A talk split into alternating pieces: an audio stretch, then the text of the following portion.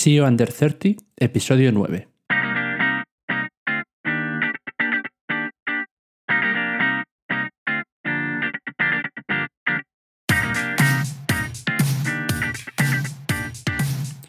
Muy buenos días y bienvenidos un día más a SEO Under 30.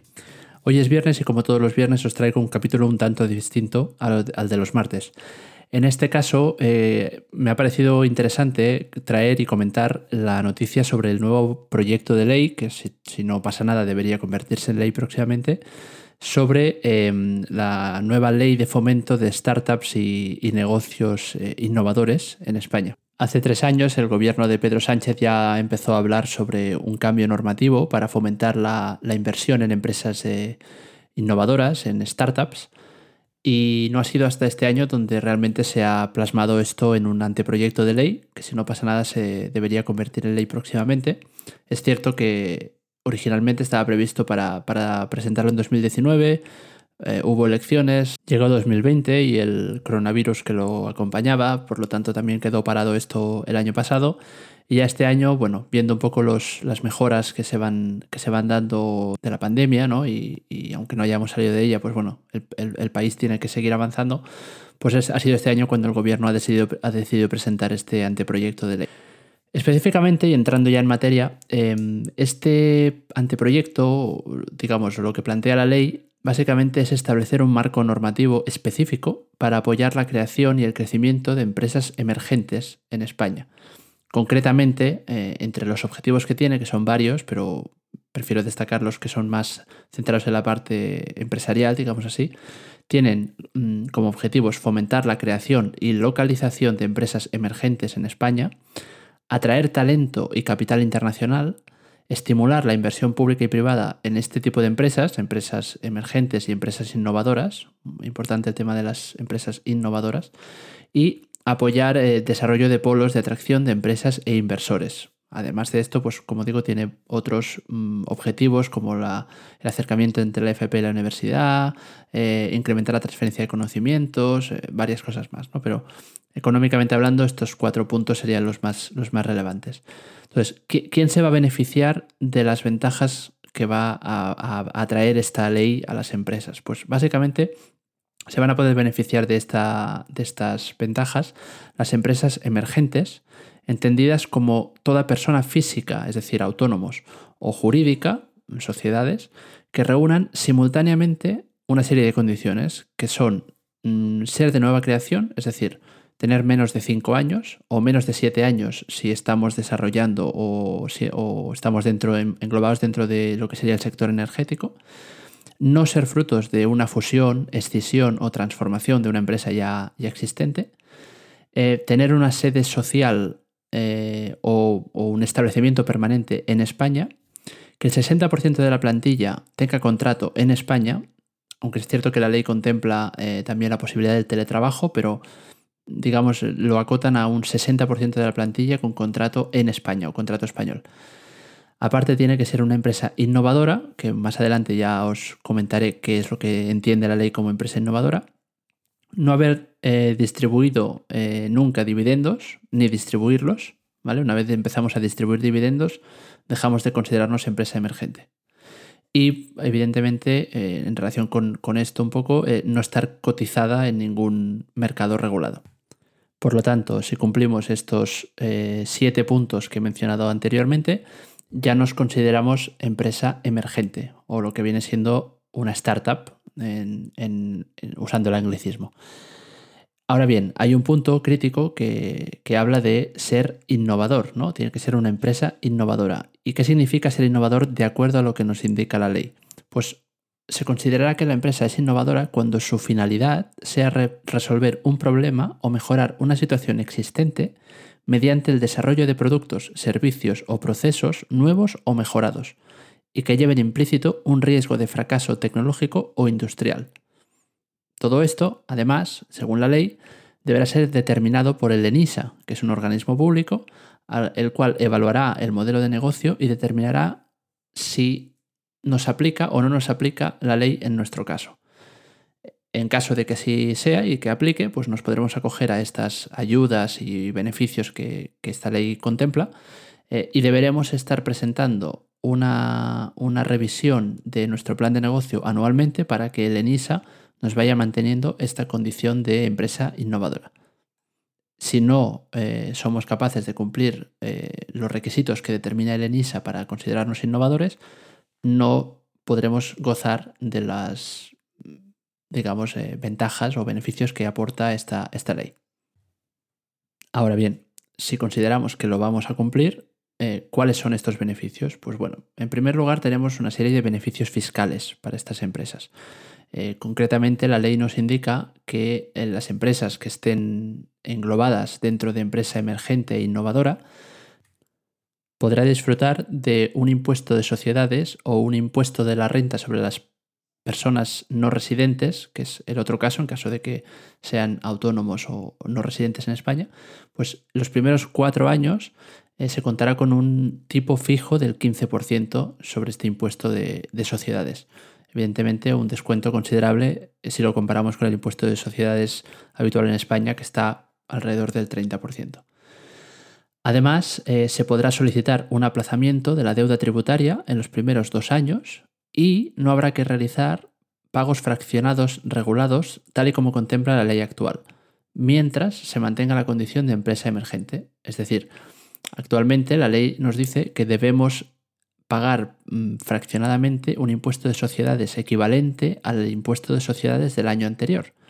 Eh, y a final de año se regulariza lo que se debería haber pagado con lo que ya se ha pagado y se paga o se devuelve la diferencia. En este caso concreto, eh, la ley nos permite que no realicemos estos pagos fraccionados eh, hasta final de, año, cuando veamos si tenemos un resultado positivo o negativo. Esto evidentemente está pensado porque para, ayudar en cierto modo al flujo de caja como comentamos en capítulo anterior, pues al flujo de caja de estas empresas, ¿no? Ellos tener que estar pagando mm, trimestralmente un impuesto de sociedades a cuenta de un resultado que es incierto a día de hoy, y más en una empresa como es una startup, que a priori no, será tan fácil poder eh, saber si se va a cumplir o no un objetivo a fin de año, porque las startups, por definición, son empresas volátiles, eh, son empresas que están empezando, que les puede ir bien, que les puede ir mal, que pueden tener una buena racha, que puede ser que al final el, producto no termine funcionando. Puede haber mil factores eh, que, determinen el, resultado final del ejercicio de, una startup. ¿no?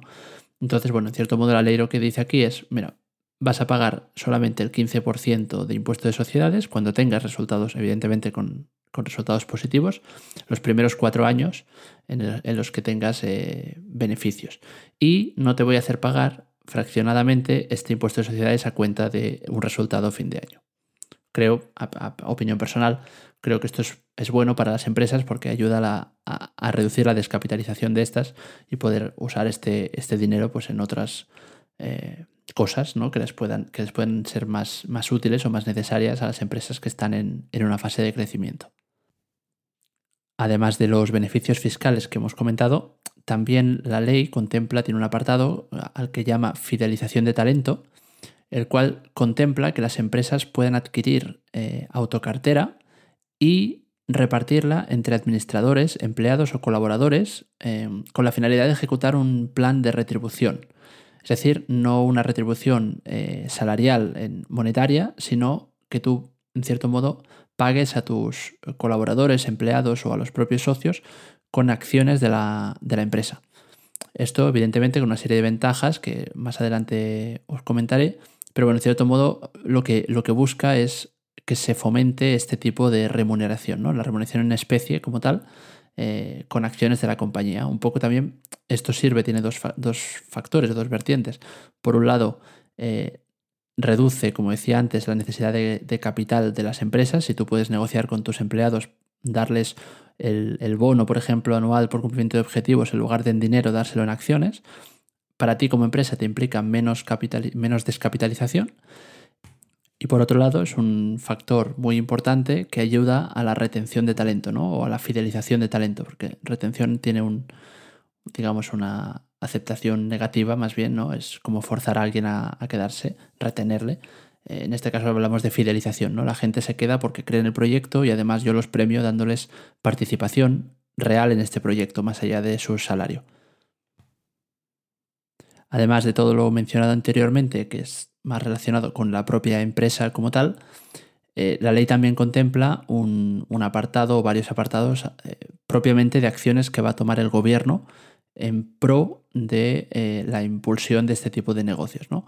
Por un lado, nos habla del gasto público. El gobierno, según indica este anteproyecto de ley, va a incluir en sus presupuestos anuales una partida de gasto para la contratación de servicios y compras a empresas emergentes, es decir, empresas que estén catalogadas dentro de empresa emergente, eh, llamándolo plan de compra pública innovadora. ¿Esto cómo se va a hacer? Pues básicamente, aparte de la partida específica de contratación o de presupuesto para eso, el gobierno mm, va a fijar unas condiciones de, licitación que sean más favorables a que las empresas pequeñas puedan participar en ellas. ¿no? Van a poner menos requisitos técnicos y económicos en licitaciones públicas, van a fomentar el pago parcial por hito, en lugar de hacer un pago único por, obra o por servicio, por proyecto, pues van a, proponer o van a facilitar pagos parciales siempre que estos sean posible. Bueno, con estos dos puntos ya cierto modo, sobre todo la parte de, reducir los requisitos técnicos y económicos para licitaciones públicas, pues van a conseguir que muchas empresas que a día de hoy no se pueden presentar por, por, falta de medios, por falta de recursos, porque al final una licitación pública tiene una complejidad técnica detrás de, la elaboración de la propuesta, ¿no? los requisitos que, que, solicitan muchas veces de capacidad económica, de solvencia, de capacidad técnica, de experiencia incluso, ¿no? De X años de experiencia y demás, pues bueno, en cierto modo van a enfocar un poco una, algunas partidas de gasto que van a ir enfocadas a empresas pequeñas que no tienen estas capacidades técnicas, pero que tienen un potencial, mm, bien sea tecnológico o bien sea de, mm, digamos, de idea de negocio, pues que el gobierno va, a, a impulsar en cierto modo gastándose un dinero en este tipo de empresas, no por la antigüedad que tienen, sino por el potencial que tienen. Y además de todo esto, también el, anteproyecto nos indica que el gobierno va a facilitar unos entornos de prueba. la ley habla de entornos de prueba. Pues bueno, eh, va a facilitar eh, mediante Real Decreto pues una serie de, condiciones favorables eh, en las que las empresas que tengan proyectos innovadores pues puedan realizar pruebas controladas sobre sus productos, sobre sus servicios, por ejemplo, pues aquí habla sobre temas de energía o de telecomunicaciones o incluso de, finanzas. Pues bueno, en cierto modo el gobierno va a favorecer mediante Real Decreto em, un, entorno controlado, legislado y aprobado para poder realizar pruebas a estos bienes, servicios, em, para que más adelante, en caso de que sean exitosos, pues puedan ser implementados masivamente, no solamente en este entorno controlado hasta aquí ya vemos pues, que el gobierno tiene intención de participar activamente en, este sector. Más, más allá de, lo que ya hemos comentado, también habla pues, sobre varias acciones de, apoyo estatal, de apoyo gubernamental, entre los que se encuentran, por ejemplo, pues, un sistema de ayudas al emprendimiento basado en la innovación, también entendemos, esto no lo indica el proyecto de ley, pero se entiende que también pues, basado en, criterios de valoración por parte del ENISA, ¿no? que es el organismo público encargado de valorar proyectos innovadores y de emprendeduría. De hecho, eh, ENISA es Empresa Nacional de Innovación SA. Y por lo tanto, pues tienen determinado establecer, pues como digo, una serie de ayudas al emprendimiento basados en proyectos de innovación. Además, también eh, indica que el, gobierno va a promover el establecimiento de fondos de coinversión para atraer capital privado a la financiación de empresas emergentes. No indica cómo lo van a, cómo lo van a hacer, pero bueno, se supone que es probable que den ventajas fiscales también al, al apoyo a la financiación privada a empresas emergentes. Además dice que alentará la creación de redes de contacto y colaboración entre empresas emergentes y entre estas y empresas maduras para conseguir que estas empresas pues, puedan introducir masivamente sus productos al mercado en caso de que sean eh, productos que realmente pues, aporten un, valor diferencial. Además, eh, también dice que se reserva la potestad de financiar proyectos colaborativos entre empresas pequeñas, por lo tanto, aquí nos están comprometiendo, pero dejan la puerta abierta que si lo creen necesario, pues podrían aplicar ciertos presupuestos públicos a financiar específicamente proyectos colaborativos, más allá insisto, de lo que, de lo que es el propio ENISA, ¿no? que, ya se dedica justamente a financiar proyectos. Entendemos que esto va a ir aparte, ¿no? Aparte de lo que propiamente el ENISA pueda financiar, habrá una partida adicional eh, para proyectos colaborativos entre empresas pequeñas y medianas, emergentes siempre. Y por último también indica eh, un punto relacionado con el, con el plan de igualdad y feminismo, donde dice que se velará por reducir la brecha de género en las actuaciones que realice el gobierno y se promoverá la participación activa de mujeres en el entorno. Es decir, están de cierto modo ligando pues, los dos puntos críticos a día de hoy, ¿no? La parte de innovación y la parte de la, de la incorporación o del aumento de la presencia de la mujer en este tipo de, sectores que realmente pues eh, la estadística nos muestra que, la, presencia de mujeres eh, en, todo lo que viene siendo creación de negocios, empresas y demás, pues no es tan amplia como es la de los hombres, ¿no? Entonces, de cierto modo, pues el gobierno se apoya en esto para intentar también introducir aquí unas medidas específicas para reducción de, la brecha de género. Y ya para acabar y entrando en, en materia específica, pues el proyecto de ley, el anteproyecto de ley, nos, nos termina eh, indicando una serie de disposiciones especiales eh, que vienen relacionadas un poco con los puntos que se han mencionado anteriormente de beneficios fiscales eh, para no residentes y, el, apoyo, digamos, o, facilitar el pago o la retribución en, especies, ¿no? en acciones y demás, pues bueno, nos indica, por ejemplo, que estarán exentos de tributar los pagos de hasta 45.000 euros en acciones o participaciones derivadas del ejercicio de opciones de compra, concedidas a trabajadores de una empresa emergente. Por lo tanto, eso significa que si nosotros pagamos a nuestros colaboradores hasta 45.000 euros eh, en opciones de compra de acciones de la, empresa, pues estos 45.000 euros estarán exentos de, tributar. Si les damos un paquete de 60.000 euros, pues van a tributar solo los 15.000 euros, digamos que pasen de 45.000. Por otro lado, también eh, hay otra disposición especial que habla de, bueno, en cierto modo, de que la inversión en empresas de nueva o reciente creación implicarán una deducción para el contribuyente de un 40% de la cantidad satisfecha hasta una base máxima de 100.000 euros. ¿Qué significa eso? Pues que la inversión privada, como hablábamos antes, ¿no? la inversión privada en empresas de reciente creación, aquí no está especificando si son solamente las que sean consideradas innovadoras o no, Aquí solamente habla de empresas de nueva o reciente creación. Pero bueno, básicamente que si los primeros 100.000 euros que invirtamos en este tipo de empresas implicarán o podrán gozarán, digamos, de una deducción de impuestos de un 40%, es decir, 40.000 euros por cada 100.000 euros eh, en el pago de impuestos de, esta persona, ¿no? digamos, o de este inversor. Y por último, eh, también habla sobre los extranjeros y los extranjeros desplazados a España, concretamente, eh, la famosa ley Beckham, pues bueno, esto es una ley Beckham 2.0 que nos dice que los extranjeros desplazados a España para este tipo de, sectores y de negocios, es decir, para montar una empresa innovadora, eh, digamos, eh, o, para, o para ser socio de una de estas empresas, o para trabajar para una de estas empresas, etc., pues bueno, los extranjeros desplazados a España por este tipo de conceptos van a tributar a un tipo fijo del 24%, es decir, mm, bastante menos dependiendo del, rango salarial que tengan, pero bastante menos que lo que se tributa habitualmente en España, durante los primeros 11 años, cumpliendo una serie de condiciones específicas que marca la ley, pero bueno, tipo fijo del 24% para una retribución inferior a 600.000 euros anuales.